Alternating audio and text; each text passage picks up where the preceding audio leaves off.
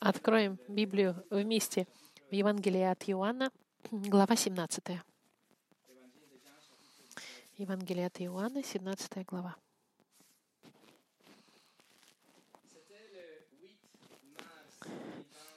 8 марта 2020 года мы начали изучение характеристик Бога. И в последнее воскресенье мы закончили наш лист 15 характеристик, которые мы выбрали к изучению. Я бы хотел немножко осветить, есть ли другие у Бога характеристики или всего лишь 15? Нет, конечно, есть и другие характеристики Бога, которые открыты нам в Библии. Просто наша, наш, мы, мы выбрали только всего лишь 15. Но мы должны понимать, что Бог, как существо бесконечное, мы можем сказать, что у него бесконечное количество характеристик. Никогда в нашей жизни мы не можем понять полностью Бога. Мы не сможем никогда знать все его характеристики в этой жизни. И даже в вечности, когда мы будем с ним и увидим его славу, мы поймем, что слава, которую мы поняли здесь, сегодня — в соответствии с характеристиками, которые мы изучили, она меньше, наверное, процента настоящей славы, которую мы увидим с ними, когда будем с ним, с ним в раю. Друзья мои, мы никогда не устанем смотреть на славу Бога. Не будет никогда момента, когда мы будем уставшие быть в присутствии Бога. Мы не, никогда не сможем сказать, что «О, мне уже хватит Бога», и мы не хотим быть с Ним. у нас займет вечность, чтобы полностью узнать Бога и Его прославить. И именно поэтому будем с Ним вечность, познавать Его. А сегодня, как эпилог, заключение серии характеристик Бога, я бы хотел а, поделиться тем, что познание, которое у нас есть, познание характеристик Бога, личности Бога, это не целостное, полное познание — и это не цель и не финишная линия. Это скорее всего, начало нашего путешествия. Наше познание Господа только началось. Теперь, когда мы знаем, кто этот Бог и каков Он, мы должны понять также, кто Он и лично Его познать. Не то, что мы просто будем знать Его характеристики, мы Его будем лично знать. Это большая ошибка, и даже было бы очень грустно знать характеристики царя, но никогда не прийти и не познать, не узнать, не познакомиться с этим царем. Это была бы ошибка, и грустно было бы познавать вашу жену и ваших детей, знать, скажем так, характер, характер вашей жены, но никогда не познать вашу жену лично. И то же самое грустно было бы знать истории о Христе, характер Христа, но никогда не познать Его лично. Это самое важное, что мы можем сделать в своей жизни, как, как индивид, индивидуум, как человек, как, как родитель, муж, жена, дети. Мы должны стараться познавать Бога как можно больше. И также другим людям, делиться с другими людьми. Мы не можем быть удовлетворены просто тем, сказав, что мы изучили 15 характеристик, и мы его знаем. Гораздо важнее знать не, не характеристики Бога, а знать Бога характеристик. Как Чарльз Спurgeon сказал, величайшая наука, глубочайшая философия, возвышеннейшее предположение, которое может привлечь внимание Дитя Божьего, это имя, природа, личность, дела, работа и существование великого Бога, которого Он которого мы называем своим Отцом. Вот наша цель и приоритет в жизни. Не просто знать характеристики Бога, но знать Бога живого, которого мы изучали характеристики, и жить как народ не просто изучает характеристики Бога, но который может сказать, мы знаем лично Бога этих характери... этого характеристик. Сегодня мы изучим важность познания Бога лично. Но до того, как начать, давайте помолимся. Господь, помоги мне объяснить важность Тебя, позна... познания Тебя. И помоги моим братьям и сестрам понять эту важность познания Тебя лично. Господь, чтобы мы никогда не были удовлетворены только познанием теории и доктрины или какого-то религиозного опыта. Нет, Господь, пусть у нас всегда будет голод и жажда по личному познанию Тебя, чтобы мы были близки к Тебе. Господь, я передаю это время в Твои руки и прошу Тебя благословить проповедь Твоего Слова именем Иисуса. Аминь. Сегодняшнее послание, последнее послание в серии характеристик Бога называется «Характеристики Бога. Познайте вашего Бога» или «Знайте вашего Бога». 17 глава Иоанна представляется длинная молитва Господа Христа. Мы здесь за несколько часов до распятия, в этот момент перехода от службы земной Христа будет момент искупления на кресте, и потом начнется служба посредничества, когда Иисус даже сегодня будет посредничествовать между своим народом и Богом. Это Иисус, который молится за верующих. Он молится, но не просто за 12 апостолов, 11 апостолов, которые находятся недалеко, а, остались рядом с ним, но и молится за всех тех, которые будут верить и после апостолов. Это значит за вас и за меня. Здесь Господь Иисус молится за нас. И так как Он начинает свою молитву, каким образом? Мы сегодня изучим первый, второй и третий стих. Посмотрите, первый стих.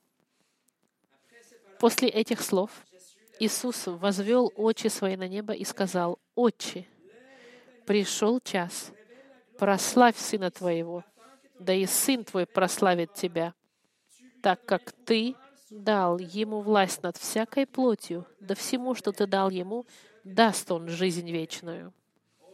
Сия же есть жизнь вечная, что дознают Тебя, единого истинного Бога и посланного Тобою Иисуса Христа. Я бы хотела открыть с вами эти три первых стиха этой великой молитвы. И мы с вами посмотрим три аспекта, три характеристики этой молитвы. Но мы особенно сфокусируемся на третьем стихе. Первое — слава Христа. Вторая — авторитет Христа. И третье — познание из Христа. Посмотрите со мной еще раз первый стих, первую часть. Слава Христа. После этих слов Иисус возвел очи свои на небо и сказал, «Отче, пришел час, прославь Сына Твоего, да и Сын Твой прославит Тебя».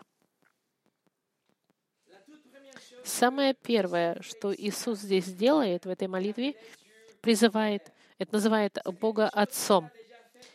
Он сделал это больше 20 раз в Евангелиях. И делая это, Иисус показывает, что Он личность отдельная от Отца, но одновременно он подчеркивает, что он равен Отцу, потому что суть Сына такова же, как суть Отца. Я в 2018 году я проповедовал равенство с Богом. Послание вы можете найти эту проповедь в нашей страничке. И мы с вами видели во всех деталях, что Иисус равен Богу, Отцу имеется в виду. Иисус очень часто называл Бога своим Отцом. И это была одна из причин, почему лидеры еврейские хотели убить Иисуса, потому что они прекрасно понимали, что если он называет Бога своим Отцом, это признавать или подтверждать, что он имел одинаковую суть с Отцом, а значит, божественен по своей природе. Например, в послании от Иоанна Иисус только что излечил человека в субботу, и в 18 стихе говорит, «И еще более искали убить его иудеи за то, что он не только нарушал субботу, но и отцом своим называл Бога, делая себя равным Богу». Иисус называет Бога своим отцом, и делая это, он подчеркивает свою божественную природу и нас заставляет видеть, что он подчинен воли своего Отца, что Он взял это положение подчиненного Отцу. Одновременно Он показывает эти отношения близости, отношения, которые у него есть с Богом, близкие отношения. Нечто это было незнакомо и даже далеко культурно непонятно для евреев. Никто не мог называть Бога Отцом. Иисус дальше в первом стихе продолжает молиться и говорит, «Отче, пришел час». Он говорит это, потому что он за несколько часов находится до креста, в момент, когда момент, ради которого он спустился со славы небес, уже находился в него, от него в нескольких часах.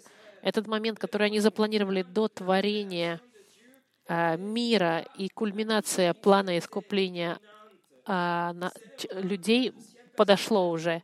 Это момент, когда одна из личностей Троицы отдаст свою жизнь, чтобы спасти свой народ, спасти грешников и принять на себе наказание, которое должно было пасть на виновных грешников, как вы и я, но также полностью в себя впитать гнев Отца. И делая это, удовлетворить, удовлетворив правосудие божественное. Видите, момент этой молитвы — это тяжелый момент. Момент, когда Иисус знает, что Он умрет и примет на себя гнев Бога. Но просьба Иисуса, она не имеет ничего общего с, ни со страданием, ни с крестом. Вот что он, что беспокоит сердце Христа. Он говорит во второй стих, «Прославь Сына Твоего, да и Сын Твой прославит Тебя». Волнение Иисуса — это слава Бога. Вся жизнь Иисуса, она была посвящена славе Бога. Он был подчинен авторитету Отца с момента, как он был воплощен в человека, чтобы открыть славу Господа. Все в его жизни было ради славы Бога. Самая главная цель жизни Иисуса была слава Бога.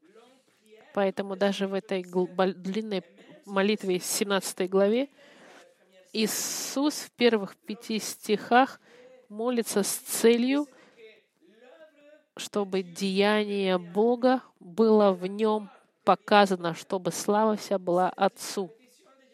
Молитва Иисуса не имеет ничего общего с Ним самим. Все ради славы Бога. Потому что все должно приносить славу Богу. И мы знаем, что рождение Иисуса, Его учеба дали славу Господу, и чудеса Иисуса показали славу Бога, и Его смерть, и воскрешение, и Его вознесение — все показало славу Богу. И крест — это момент кульминационный, где слава Божья может быть видима, потому что все характеристики Бога, они проявлены на кресте — только на кресте мы можем видеть правосудие Господа, Его гнев, Его святость, вместе с Его милостью, с Его благодатью и с Его любовью. На кресте мы видим мудрость Бога, мы видим Его всезнание и вездесущность. Все характеристики, они все проявляются на кресте и видны. Отец — также прославил Сына. Например, в момент, когда Иисус был покрещен, Отец провозгласил, что Иисус имеет всю его любовь и всю его э, поддержку. И во время преображения Иисуса Господь также проговорил после триумфального въезда в Иерусалим. Отец также показал славу Сына. Чудеса Иисуса прославили Отца, и именно на кресте Иисус будет прославлен окончательным образом, потому что там мы увидим, что Иисус был настоящий агнец Божий, и что Он был принят Богом как жертва, чтобы оплатить и искупить свой народ. Поэтому, когда Иисус молится и говорит, «Отец, прославь Сына, Он говорит, что Он хочет, чтобы план искупления был закончен. Он хочет, чтобы этот план наконец-то был финализирован, окончен, Иисус молится на самом деле за своей собственной смертью. Он хочет быть распят, потому что именно распятие Он, ис... он спасает искупленных. И делая это, конечно, Отец получает славу, и Сын получает славу. Это, это невероятная демонстрация любви Иисуса к своему Отцу и, и, и Его заботу о славе Отца. Исполнение плана спасения именно это дает славу Господу. Второй пункт. Авторитет Иисуса. Посмотрите второй стих. так как ты дал ему власть над всякой плотью, да всему, что ты дал ему, даст он жизнь вечную. Первое слово в этом стихе на греческом — это соединение, соединение последовательное, которое показывает соединение предыдущего текста с последующим. Есть действие и последствия. Э, он говорит, что во французском переводе немножко неправильно переведено. В русском переводе у нас хорошо, так как переведено. Это значит, слава Отца и Сына в первом стихе имеет прямое отношение к тому, что Отец дает авторитет Сыну, чтобы Сын мог дать жизнь вечную. И это Сына сила, авторитет Его давать жизнь вечную каждому человеку, которого ему дал Отец как подарок. Кто другой в истории может сказать такие вещи? Или иметь власть и показать эту власть? Только Иисус возвращал людей из мертвых, никто другой не воскрешал людей.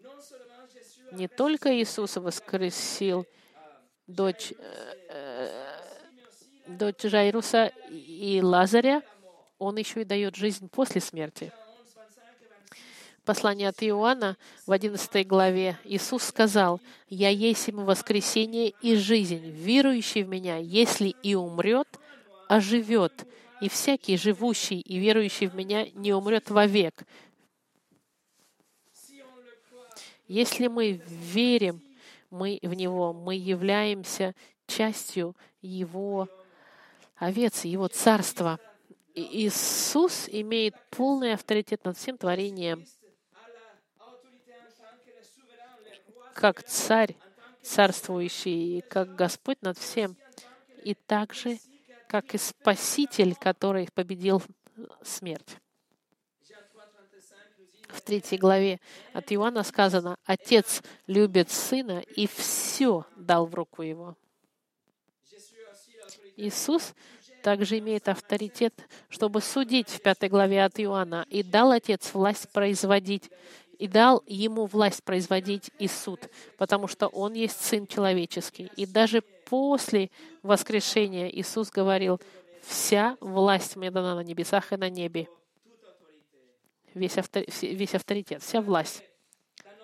В нашем тексте во втором стихе Иисус подтверждает, что Он единственный владелец, единственный дающий жизнь вечную. У него весь авторитет, и он дает эту жизнь вечную эксклюзивно всем тем, кого его отец индивидуально и аккуратно избрал и отдал сыну. В Иоанне написано, всех тех, кто Отец мне дал, придут, все, все, что дает мне Отец, ко мне придет, и приходящего ко мне не изгоню вон. И дальше в шестом главе, никто не может прийти ко мне, если не привлечет его Отец, пославший меня. И я воскрешу его в последний день. Видите авторитет Иисуса? Он имеет весь авторитет давать жизнь вечную. Это значит вечная жизнь всех душ, планеты находится в руках Христа.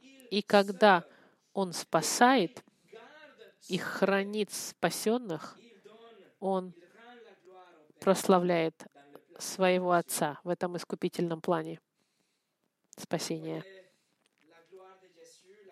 Видите, слава Иисуса, слава Отца показана полностью на кресте в плане спасения, но также и власть и авторитет Иисуса уже в том, что Он дает жизнь вечную. Теперь ответим на вопрос. Что же это за вечная жизнь? Что это такое? Какая она? Что это за жизнь? Третье. Познание Иисуса. Посмотрите третий стих. «Сия же есть жизнь вечная, да знают Тебя, единого истинного Бога и пославшего посланного Тобой Иисуса Христа». Вечная жизнь не имеет, не имеется в виду о количестве жизни. Вечная жизнь — это значит, не значит жизнь без конца, нет. Это также имеется в виду как качество жизни. Вечная жизнь не, не просто нечто, что начинается, когда мы умираем. Нет. Нет.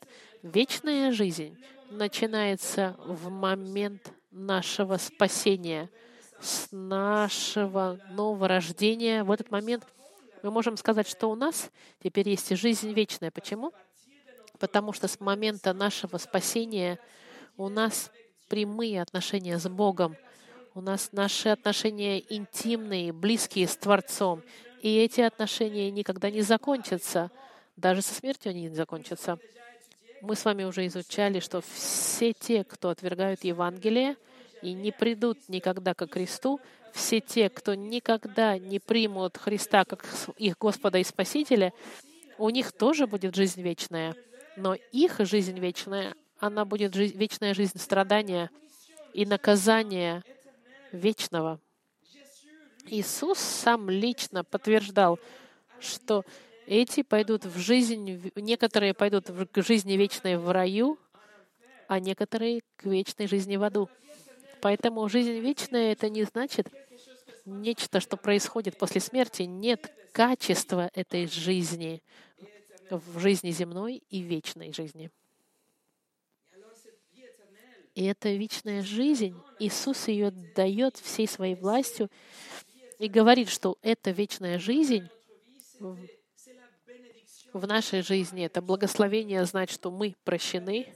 Вечная жизнь — это значит иметь этот мир, понимание, что я очищен и прощен, что неважно, что я сделал в своей жизни и что я еще сделаю, Иисус меня спас, и у меня Бог, мир с Богом.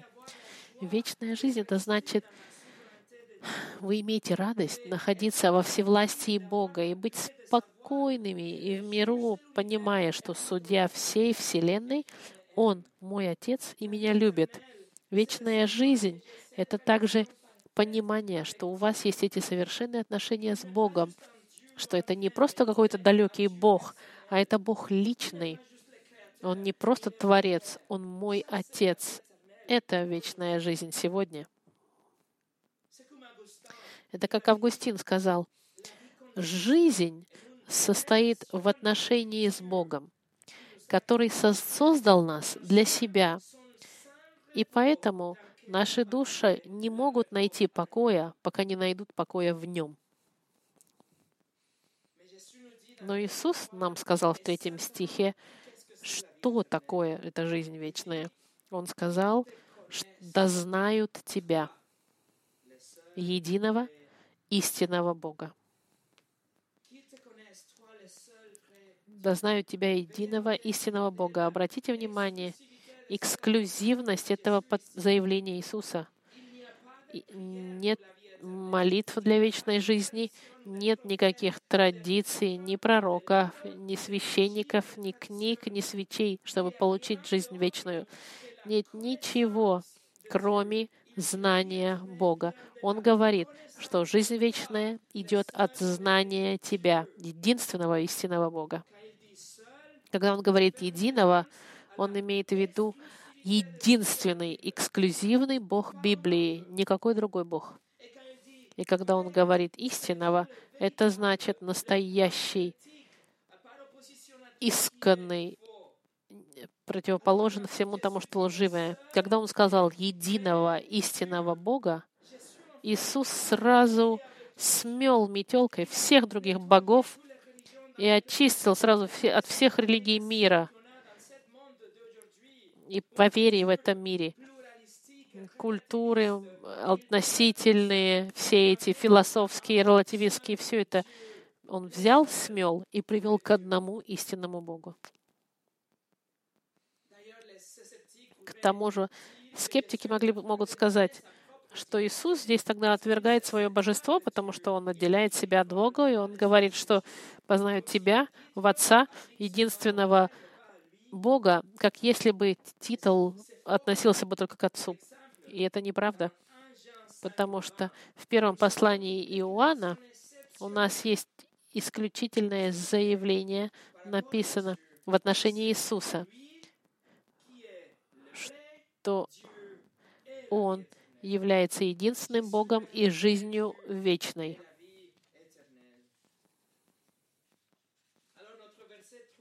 Наш третий стих, который говорит, что жизнь вечная — это «дознают тебя». И вы знаете уже греческое слово, которое находится за глаголом «знают». Это глагол, который мы с вами изучали. Это близкие отношения с кем-то.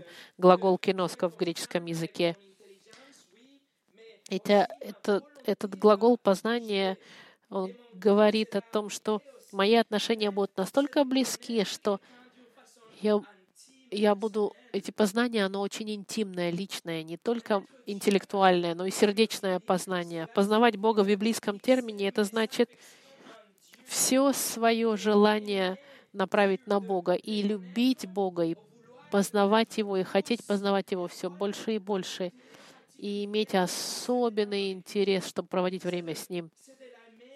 Иметь Его очень близко, особенно, даже если моя любовь к Нему, она несовершенна, я Его люблю.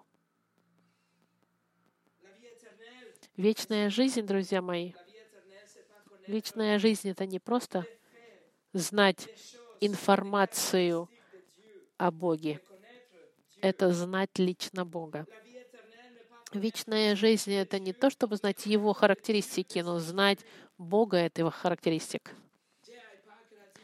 Пакер сказал, небольшое знание Бога гораздо больше, чем огромное количество знаний о Нем. Друзья мои, самое высокое познание и ценное, что вы можете взращивать в вашей жизни, это познавать Бога и приближаться к Богу и, позна- и знать Его по-настоящему, не просто изучать информацию о Нем или читать истории об Иисусе. Нет, лично знать Иисуса. Если есть одна жи- вещь в жизни, которую вы не можете себе позволить проигнорировать, это проигнорировать познание Бога. Это так, отвергнуть или отложить в сторону познание Бога, потому что в познании Бога у вас жизнь вечная. И вот, друзья мои, ключ и секрет. Код и карта, главное, как мы можем знать Бога, это в третьем стихе. «Сия же есть жизнь вечная, да знают Тебя, единого истинного Бога и послав, посланного Тобою Иисуса Христа».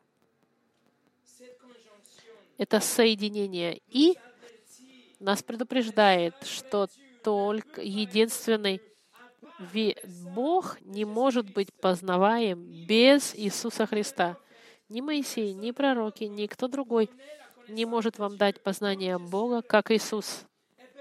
И никто другой не мог бы быть использован в этом стихе рядом с именем Бога. Только Иисус, который утверждал, Он сказал, тот, кто видел Э, тот, кто видел меня, видел Отца.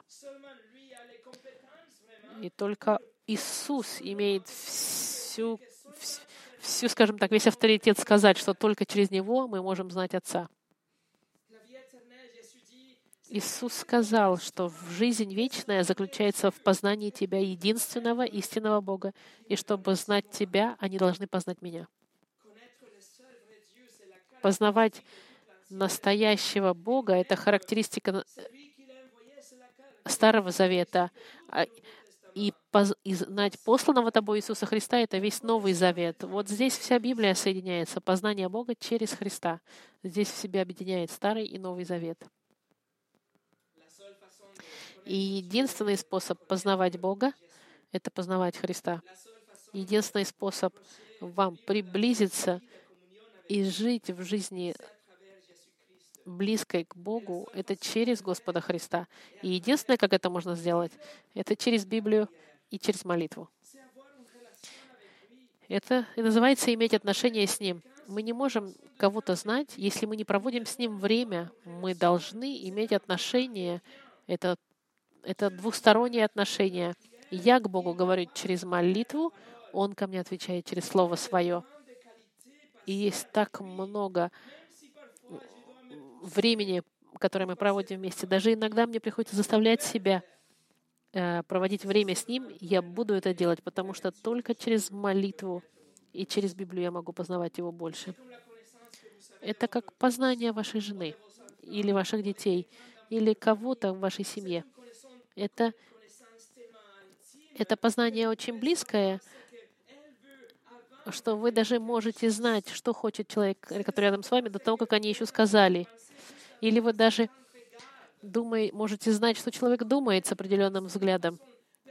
Вот это личное познание такое. Моя жена знала, какую я захочу носить сегодня рубашку, еще до того, как я произнес. И это познание настолько близкое, что, что, что, что это познание вас меняет.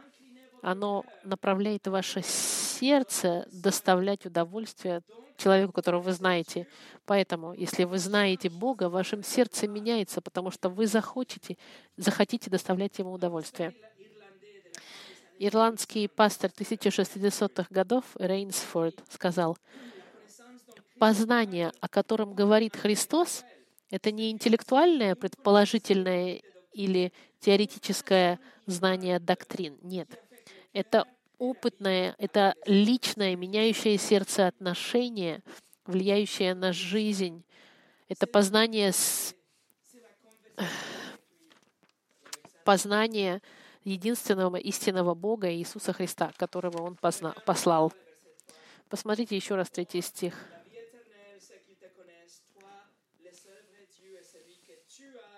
Жизнь вечная да знают Тебя, единого истинного Бога и посланного Тобой Иисуса Христа. Посмотрите, как Иисус, Он послан от Бога и сам себя называет посланного Тобою Иисуса Христа. Шесть раз в этой молитве Он говорит. И 43 раза в Евангелии от Иоанна Он говорит, что «Я послан Тобой».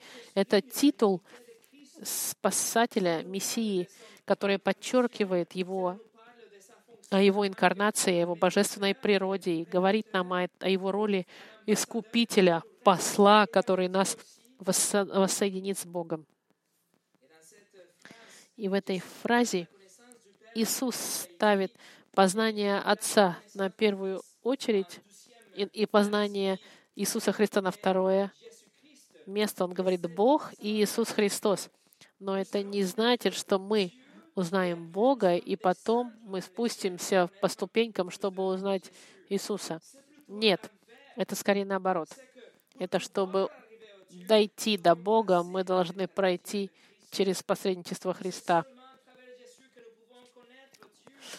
Потому что только через Него мы можем познать Бога. Обратите внимание, как Он очень четко здесь ставит равенство между Отцом и Сыном он говорит Бога и Иисуса Христа. Вы не можете сказать, что вы знаете Бога, если вы не знаете Христа. Вы не можете сказать, что вы любите Отца, и, и будучи при этом безразличным к Сыну. У вас не может быть вечной жизни с Отцом без Сына. И у вас не может быть Отца без Сына. И вы не можете молиться Богу, чтобы не пройти через Сына личность Христа — это самая важная личность важной жизни, вашей жизни. Вы должны это понять.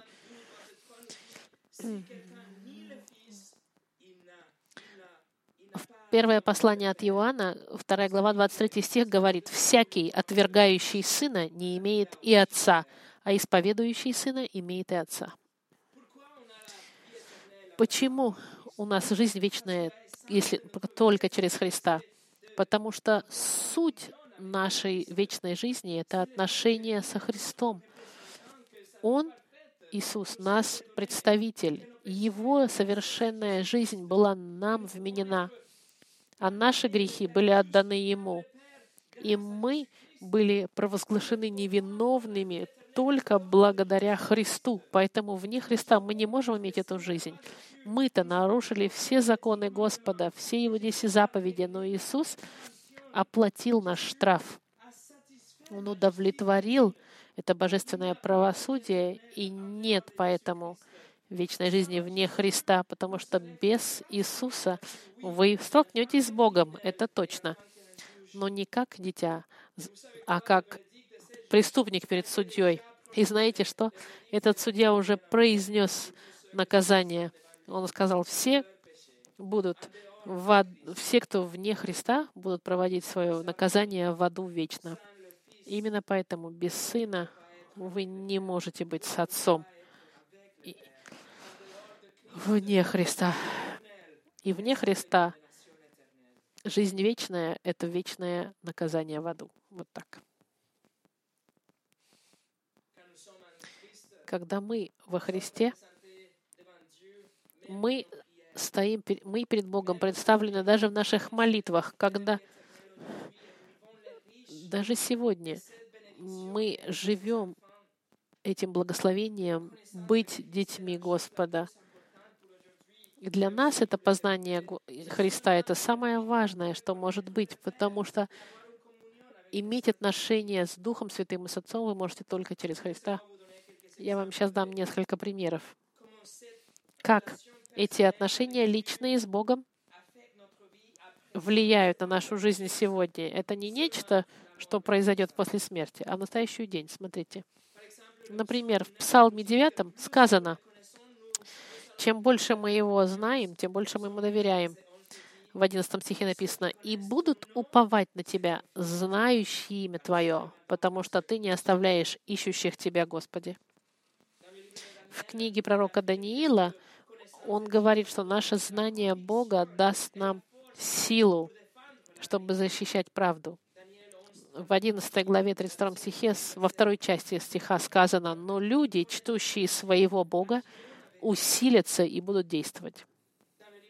В книге послания к Ефесянам Павел молится, чтобы мудрость Господа нам была дана, чтобы Бог Господа нашего Иисуса Христа — Отец славы, дал вам духа премудрости и откровения к познанию Его.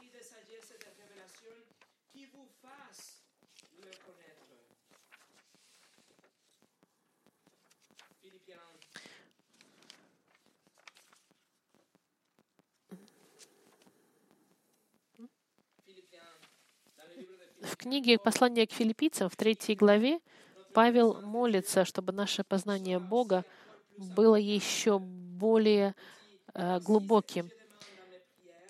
Он говорит, так, третья глава, четвертый стих послания к филиппянам, он говорит, э,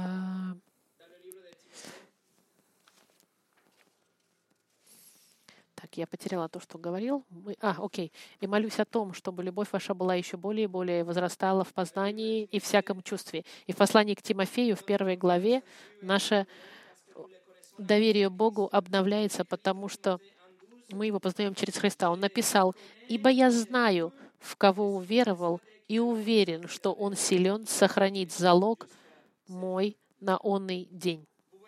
Видите, нет никакого другого способа познавать Бога без Христа, только через Христа, потому что только Христос знает природу Бога.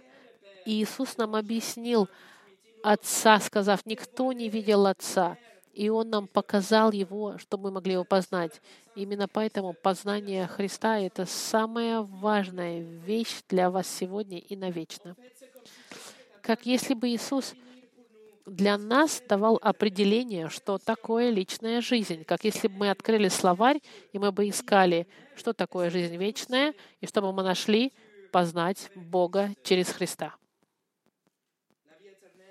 Жизнь вечная не существует вне Христа. И она не, не только заключается после смерти, это также и качество во время вашей жизни. И именно поэтому познавать Бога, а не, не о Боге, познавать именно Бога и именно Христа. Не истории о Христе, а знать Христа лично должны быть самой важной целью и постоянной вещью в нашей жизни — мы уже изучали его характеристики, а теперь мы должны начинать его знать лично, Бога, этих характеристик. Мы должны знать его и начинать возлагать на него все наши эмоции, можно сказать, все наши, наши желания быть с ним. Мы должны быть изменены Словом Божьим и говорить с ним через нашу молитву. Как христиане, наше самое важное желание должно быть познание Господа Христа. Как? И как нечто может быть более важное в, нашей, в наших мыслях, чем это? И как так возможно, что наше сердце находит нечто более интересное, чем познание Христа? Все секреты всех океанов, поверхность Мар, Марса — ничего, ничего не может быть больше и лучше, чем познание Христа.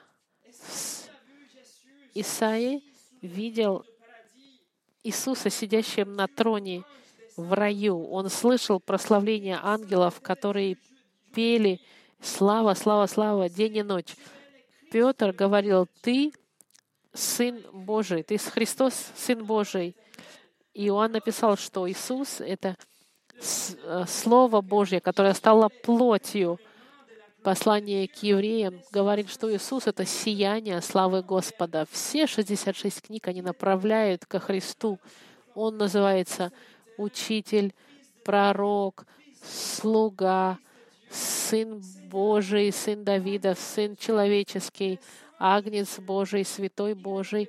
Он назван Начало, великий священник, освободитель, принц мира, спаситель, утренняя звезда. Друзья мои, нет ничего более интересного, чем личность Иисуса Христа. И нет ничего более важного и желательного и самого невероятного, чем познание личное Бога через Иисуса Христа. Пастор э, шотландский XVIII века сказал — объедините красоту десятков тысяч райских миров, как Эдамский сад. Все деревья, все цветы, все запахи, все цвета, все вкусы, все радости, все милости и все прелести. Поставьте все это вместе, как бы все это было красиво. Но при всем этом это было бы меньше, чем Христос. Это было бы просто каплей по сравнению с Христом.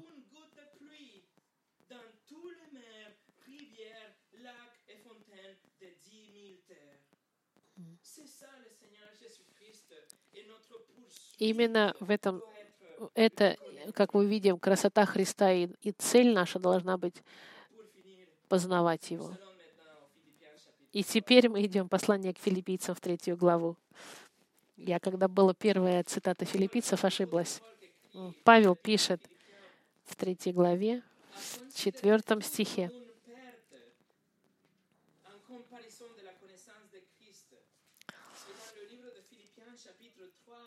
Павел пишет, что ничто не сравнимо с познанием Христа. И он нам дает здесь характеристики для Иисусов, которые э, э, простите, здесь он пишет характеристики, которые были очень важны для евреев в те времена. Павел пишет, Если кто другой думает надеяться на плоть, то более я, обрезанный восьмой день, из рода Израилева, колена Вениаминова, еврей от евреев, по учению фарисей, по ревности гонитель Церкви Божией, по праведности законной, непорочный. Но что для меня было преимуществом, то ради Христа я почел тщетой. Да и все почитаю тщетой ради превосходства познания Христа Иисуса, Господа моего. Для Него я от всего отказался и все почитаю за ссор, чтобы приобрести Христа и найтись в Нем.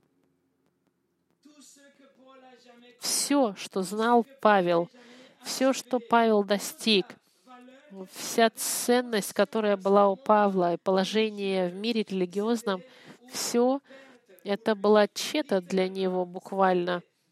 Это был мусор для него. Как навоз он буквально говорит, в смысле, в сравнении с познанием Христа. Видите, Павел, он дышал и дышал иудаизмом с, и, с утра до вечера. Он следовал всем традициям и законам Божьим. Он пытался подняться по ступенькам этой системы фарисеизма. Для него это была вся жизнь, не просто была карьера или его положение и религиозность, это была его жизнь. Следовать всем этим традициям. Но как только он встретил Христа, он с удовольствием и с радостью обменял все это. Все это стало для него как капелька в океане. Все это было обменено на нечто более важное, на более высокую ценность, которая является познанием Христа, Господа как Спасителя. Друзья мои, не знайте просто вещи об Иисусе. Не приходите, чтобы просто слушать вещи о Боге изменяйтесь в вашем, вашей жизни, приближайтесь к Богу через Слово, будьте послушны Ему, Его Слову, Его заповедям, думайте Его мыслями, знайте Иисуса так, что вы будете знать, что Он хочет в любой ситуации. И как Павел пишет, чтобы у вас были мысли Христа. Наши мысли были бы мыслями Христовыми. Нет ничего более важного, чем это познание. И знаете что? Что глагол, который мы с вами зачитали в послании от Иоанна, что вы знаете Бога, этот глагол, это в греческом э, склонении, э, которое продолжается — оно не, не говорится о том, что вы познали, и это закончено. Нет. Познание, которое продолжается все время, это действие, которое длится всю нашу жизнь и дальше на всю вечность. И последний вопрос. Как? Как мы можем знать Бога? Как мы можем знать больше Иисуса Христа? Ответ. Единственный способ, как вы можете знать человека, нужно проводить время с этим человеком. Нужно его узнавать, нужно задавать вопросы, читать то, что он уже сказал, изучать о нем, говорить с ним в молитве.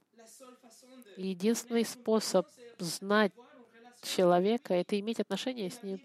И Библия нам постоянно говорит об, этом, об этой личности и наполняет нас Духом Господа и дает нам это откровение и познание и желание знать больше. Когда мы читаем, у нас мы видим ответы на наши молитвы. Не взращивайте только интеллектуальное знание о Боге. Дайте этому знанию спуститься до ваших сердец. Будьте открыты и ежедневно к Слову Божьему и говорите с Господом в молитве друзья мои. Вот ваш Бог, друзья мои. Теперь познайте вашего Бога. Помолимся.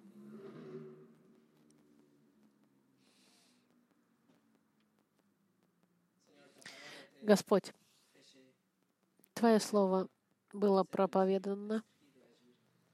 Теперь Духу Твоему действовать, Господь. Если мы, если это было сложно, и, может быть, мы не совсем все поняли,